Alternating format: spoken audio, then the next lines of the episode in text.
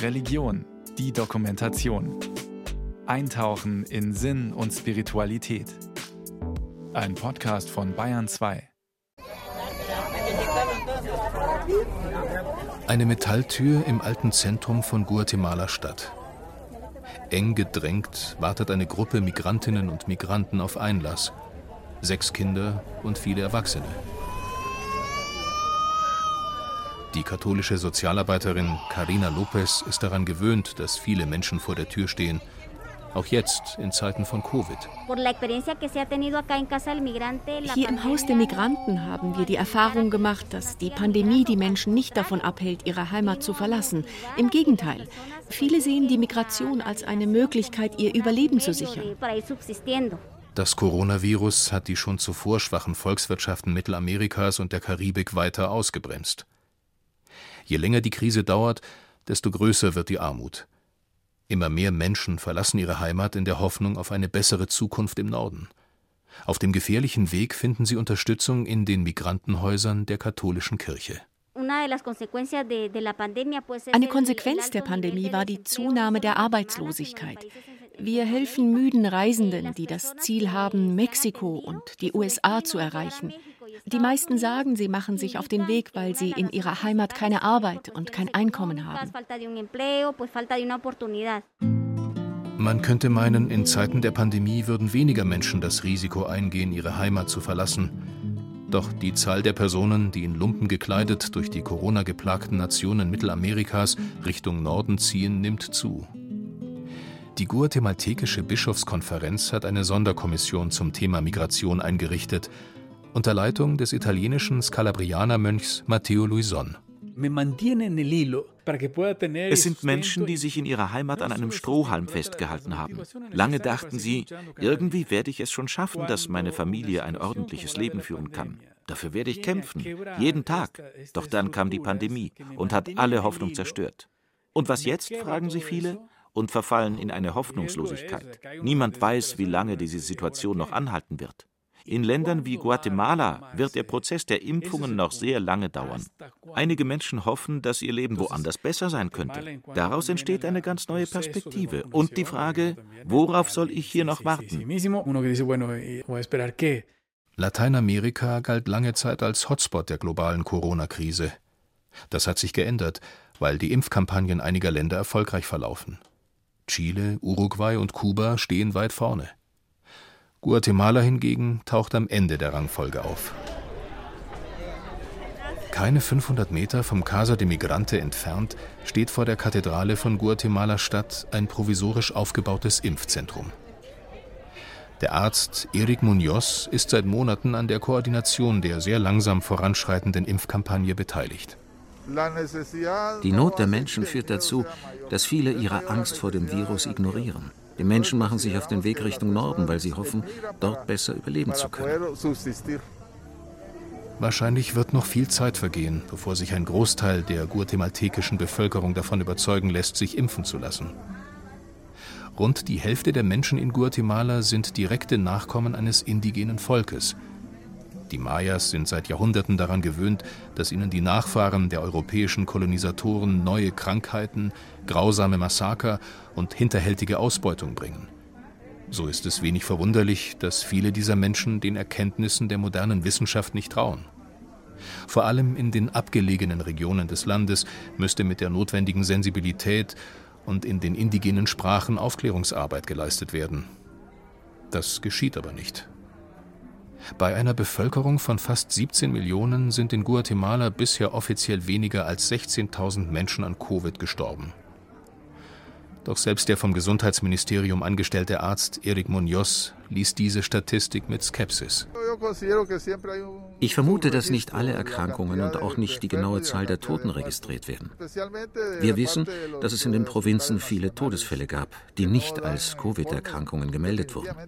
Mit Sicherheit sterben sehr viel mehr Menschen an Covid, als in den offiziellen Berichten steht.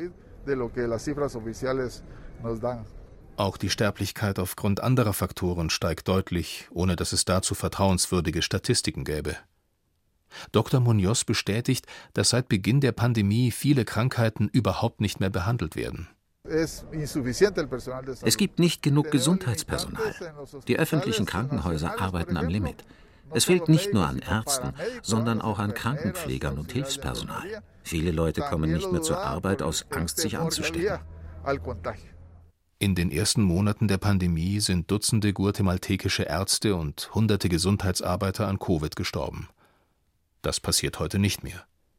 Ein Großteil des Gesundheitspersonals ist geimpft, aber in den ländlichen Regionen des Landes sind Covid-Impfstoffe noch immer Mangelware.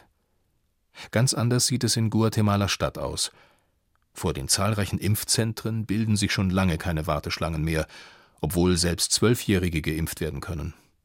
Offenbar haben die meisten impfwilligen Hauptstädter zumindest ihre erste Dosis bereits erhalten.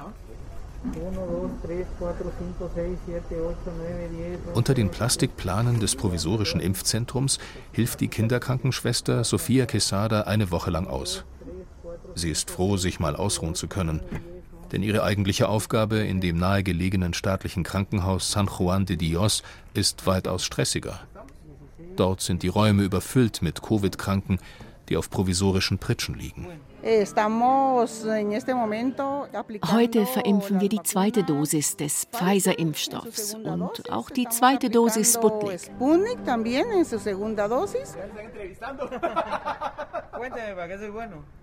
Sofia Quesadas Kollege, der Krankenpfleger Miguel Ozoy, hätte gern mehr zu tun, denn an diesem Tag sind die Kühlschränke gut gefüllt mit Impfstoff. Das ist nicht immer so. Trotzdem kommen nur wenige Leute, um sich impfen zu lassen. Es bräuchte viele soziale, wirtschaftliche, politische und auch religiöse Veränderungen, bevor sich wirklich eine Mehrheit der Leute davon überzeugen lässt, in die Impfzentren zu kommen. Leider ist das Bildungsniveau in Guatemala in Bezug auf die Effektivität von Impfungen sehr schlecht. Es gibt viele Mythen und Fehlinformationen, auch über die Krankheit Covid. Aufgrund der Unkenntnis finden auch jetzt noch immer wieder große Zusammenkünfte statt und Feiern ohne Masken. Deshalb sind die Krankenhäuser total überfüllt Wenn er nicht im Impfzentrum arbeitet, fährt der Sanitäter Miguel Ozoy in einem Krankenwagen mit. Tag für Tag erlebt er, was auf den Intensivstationen los ist. Das gilt für öffentliche Kliniken genauso wie für die teuren Privatkliniken, die von wohlhabenden Familien genutzt werden. Wir müssen mit Blaulicht von Krankenhaus zu Krankenhaus fahren, auf der Suche nach einem Bett für Kranke, denen es wirklich schlecht geht. Aber immer wieder wird uns gesagt, hier haben wir keinen Platz. Dann müssen wir weitersuchen. Doch in Guatemala Stadt ist meist alles voll. Bestimmt werden wir auf die eine oder andere Weise eine Herdenimmunität erreichen. Aber auf dem Weg dahin werden viele Menschen sterben. Leider ist das so. Hätte ein Großteil der guatemaltekischen Bevölkerung die anfangs sehr strikten Maßnahmen der sozialen Distanzierung monatelang befolgt, wäre die Ausbreitung des Virus deutlich besser kontrolliert worden, meint Dr. Munoz. Aber natürlich ist ihm bewusst, dass die Pandemie, wie überall auf der Welt, auch in Guatemala eng von einer Wirtschaftskrise begleitet wird. Die ärmsten Bevölkerungsschichten sind am meisten betroffen. Viele bedürftige Menschen gehen auf die Straße und bitten um Almosen. Sie brauchen vor allem Nahrungsmittel.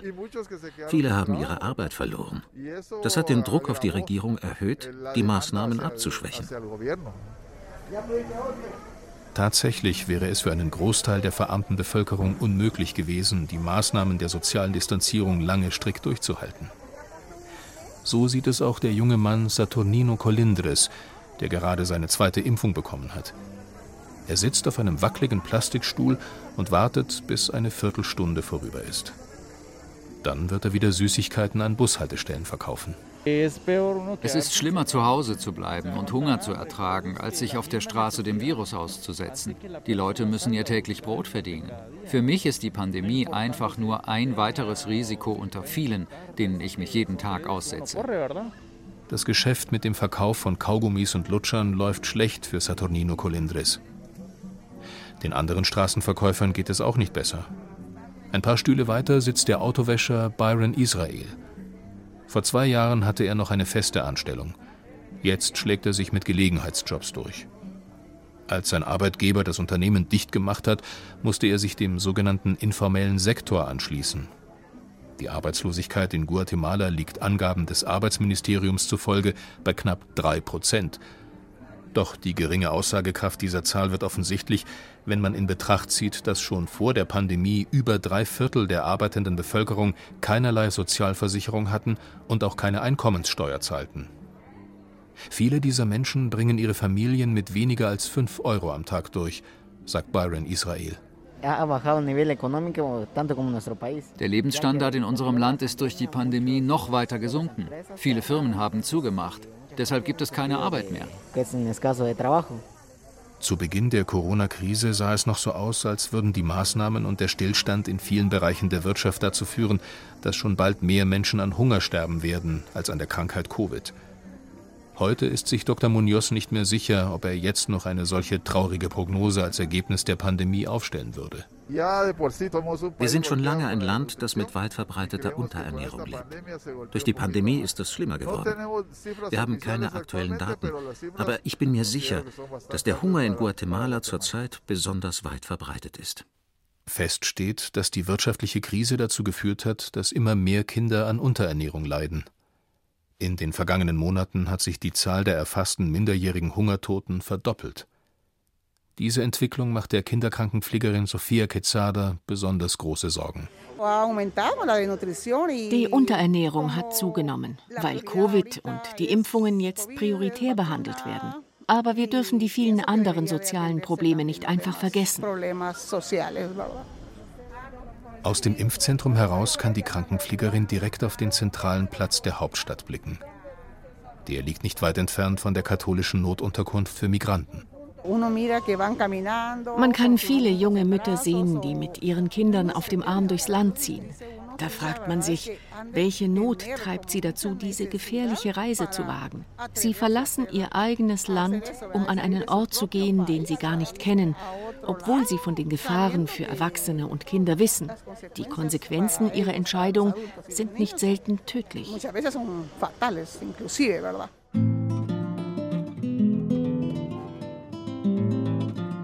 In manchen Monaten lassen über 100.000 Menschen auf dem amerikanischen Kontinent alles in ihrem Land zurück, in der Hoffnung auf eine bessere Zukunft für sich und ihre Kinder.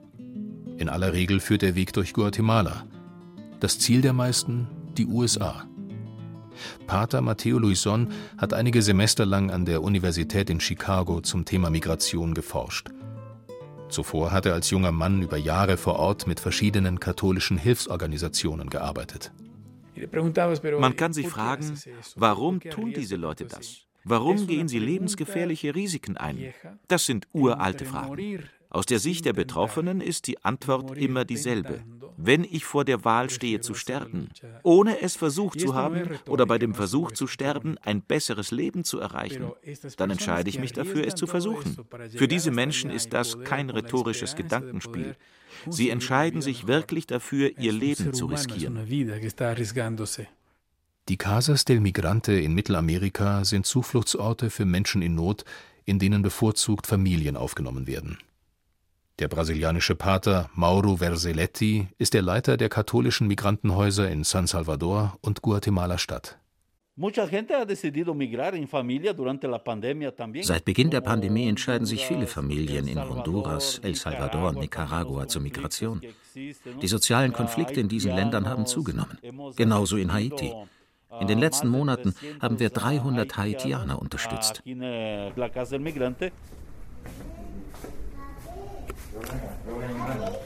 Ein Schlafsaal im Casa del Migrante in Guatemala-Stadt. Baptiste aus Haiti ist froh, dass er mit seiner Frau und seiner dreijährigen Tochter über die Schwelle der Eisentür der Notunterkunft treten durfte. In der kommenden Nacht werden die drei in einem sauberen Doppelstockbett schlafen. Der Mann trägt einen kleinen Stoffrucksack, in dem fast das gesamte Hab und Gut der Familie verstaut ist. Als Covid angefangen hat, hatte ich keine Angst, mich auf den Weg zu machen. Weshalb hatte ich keine Angst? Es gab keine Arbeit. Ich habe für meine Familie gekämpft, aber die Situation in Haiti ist mies. Es wird immer schlimmer. Wie soll man da überleben? Das Leben dort ist sehr hart. Die meisten Haitianer und Mittelamerikaner verlassen ihre Heimat nicht primär aus Angst vor Verfolgung oder Gewalt. Deshalb haben sie, entsprechend der Genfer Flüchtlingskonvention, kein Recht auf Asyl. Man könnte sie Wirtschaftsflüchtlinge nennen. Aber mit diesem Begriff kann Pater Mauru nichts anfangen. Die Armut ist grausam, hart. Hier in Mittelamerika besonders furchtbar. An den Ampelkreuzungen wird die Armut der Familien offensichtlich. Da stehen sie und betteln mit ihren weißen Fahnen. Kinder bitten um Nahrungsmittel. Die Armut hat ein Gesicht. Die Armut bedeutet Obdachlosigkeit. Die Armut zerstört das Leben der Menschen. Die Odyssee der haitianischen Migranten von ihrer karibischen Insel bis in die USA ist lang und strapaziös. Zehntausende landen für einen Zwischenstopp an der Karibikküste Kolumbiens. Seit der Ermordung des haitianischen Präsidenten Jovenel Moïse im Juli 2021 ist die Zahl der dort Gestrandeten immer weiter gestiegen. Für die haitianische Bevölkerung ist die Zukunft so ungewiss wie schon lange nicht mehr. Von Kolumbien aus laufen viele die nächste Etappe zu Fuß. Das sumpfige Urwaldgebiet Darien an der Grenze zu Panama ist dem Roten Kreuz zufolge eine der gefährlichsten Migrationsrouten der Welt. Baptiste erzählt, in diesem Dschungel gibt es keine Straße. Wir Haitianer kämpfen uns da durch. Genauso wie die Kubaner, die Venezolaner, die Afrikaner. Alle müssen über dieselben furchtbaren Pfade gehen. Es geht rauf und runter durch den Wald. Immer wieder mussten wir durchs Wasser warten, zusammen mit meiner Tochter und meiner Frau. Wem es gelingt, den Darien-Dschungel bis nach Panama zu durchqueren, kann mit Bussen weiterreisen. Durch die Länder Costa Rica, Nicaragua, El Salvador, Honduras bis nach Guatemala. Du nimmst den Kampf auf, um weiterzukommen. In jedem neuen Land ruhst du dich aus. Wir sind jetzt hier in Guatemala. Ich habe kein Geld mehr. Von meinen Angehörigen in den USA will mir niemand mehr was überweisen. Im Moment weiß Baptiste nicht, wie er weiterkommen soll. Zu Beginn der Pandemie waren die Grenzen in Mittelamerika offiziell monatelang dicht. Das hat die Migration aber nicht aufgehalten, weiß Pater Mauro. Sin embargo, Trotz der geschlossenen Grenzen hat die Pandemie die Menschen aus ihren Ländern rausgestoßen. Viele haben ihre Arbeit verloren und sich mit anderen Migranten zu Karawanen zusammengeschlossen. Weil die Armut immer schlimmer wird, suchen die Leute gemeinsam Stellen, an denen sie die Grenzen ohne Kontrollen überschreiten können. Zurzeit durchqueren Zehntausende verarmte Menschen die mittelamerikanischen Länder, deren Bevölkerung aufgrund der Pandemie selbst mit zunehmender Armut zu kämpfen hat. Ganze Wirtschaftszweige sind weggebrochen. Die Wirtschaftsleistung dieser Länder ist geschrumpft. Aber die Regierungen haben wenig getan, um den sozialen Druck abzufedern. Jetzt machen wir uns Sorgen, dass am Rand der Migrationsrouten Rassismus und Diskriminierung zunehmen. In keinem der mittelamerikanischen Länder sind die oft dürren Haitianer schwarzer Hautfarbe willkommen. Aus ihren glasigen Augen starrt der Hunger. Doch sie geben die Hoffnung nicht auf, dass es bald besser wird. Niemand will in Guatemala bleiben. Nahezu alle Migranten wollen Mexiko durchqueren, obwohl dort mehr Gefahren auf sie warten als in allen anderen Nationen zuvor. In seiner Verzweiflung malt sich Baptiste die Situation schön. Erstmal will er in Mexiko Geld verdienen. Was bleibt ihm auch anderes übrig? Dort werden die Migranten nicht schlecht behandelt. In Mexiko gibt es Arbeit. Und ich will arbeiten. Mein Plan ist, zwei, drei Jahre lang in Mexiko zu bleiben. Im Laufe der Zeit bekomme ich dann Papiere, mit denen ich die Grenze der USA überqueren kann. Baptiste weiß nicht, dass die US-amerikanischen Einwanderungsbehörden zurzeit starken Druck auf Mexiko ausüben. Der Ton der US-Regierung ist zwar humaner geworden, seit Joe Biden Präsident ist, Schon lange hört man aus dem Weißen Haus keine rassistischen Hassbotschaften mehr, so wie sie zum alltäglichen Repertoire von Donald Trump gehörten, aber an der konkreten Politik hat sich wenig geändert. Pater Matteo Luison, der lange in den USA gelebt und studiert hat, kennt das explosive Potenzial des Migrationsthemas. Es ist der Eindruck entstanden, als hätte die Biden-Regierung deutliche Zeichen einer politischen Lockerung gegeben. Doch in der Praxis ist es dazu nie gekommen. Es geht um eine Frage der Politik, um die Mehrheit im Kongress, damit in anderen Bereichen Sozialprogramme durchgesetzt werden können. So bleibt den Migrantinnen und Migranten nichts anderes übrig, als Durchhaltevermögen und Leidensfähigkeit aufzubringen. Es wird als normal angesehen, dass die Bevölkerung bestimmter Länder schon immer im Elend gelebt hat. So ist das eben. Was soll man da machen? Das Leben ist nicht gerecht. Ich aber frage mich, weshalb ist das Leben einer Person weniger wert als das Leben eines anderen Menschen in den USA oder zum Beispiel das Leben eines Italieners, so wie ich? Eines der Hauptziele der US-amerikanischen Außenpolitik ist auch jetzt unter Joe Biden, dass die Migranten die Grenze zwischen Mexiko und den USA gar nicht erst erreichen. Mexiko ist in vielen Bereichen abhängig von den USA. Deshalb kann die US-Regierung die mexikanischen Behörden dazu zwingen, die Migrantenströme lange vor der Grenze aufzuhalten. So ist der Weg zu einer Hölle geworden. Es gibt endlos viele Geschichten von jeglicher Art von Missbrauch und Vergewaltigung ohne irgendeine Kontrolle. Staatliche Autoritäten und kriminelle Gruppen arbeiten zusammen. In Mexiko wird das System der Schleuser und des Menschenhandels zunehmend von Gruppen organisiert, die auch den Drogenhandel kontrollieren. Der mexikanische Staat bleibt meist untätig. Im Fall der haitianischen Flüchtlinge allerdings waren die Behörden im Jahr 2021 so aktiv wie nie zuvor. Auf Geheiß der USA. Auf ihrem Weg durch Mexiko werden viele Haitianer aufgegriffen und ohne juristischen Prozess abgeschoben. Trotzdem glaubt Baptiste, er werde es bis in die USA schaffen, auch wenn er derzeit kein Geld hat. Ich habe alle unsere Ersparnisse aufgebraucht. Mit der Pandemie ist alles schlimmer geworden. Du lernst, ohne Geld zu überleben, immer im Kampf um etwas zu essen. Das Leben unterwegs ist hart. Da mache ich mir nicht noch Sorgen wegen der Pandemie.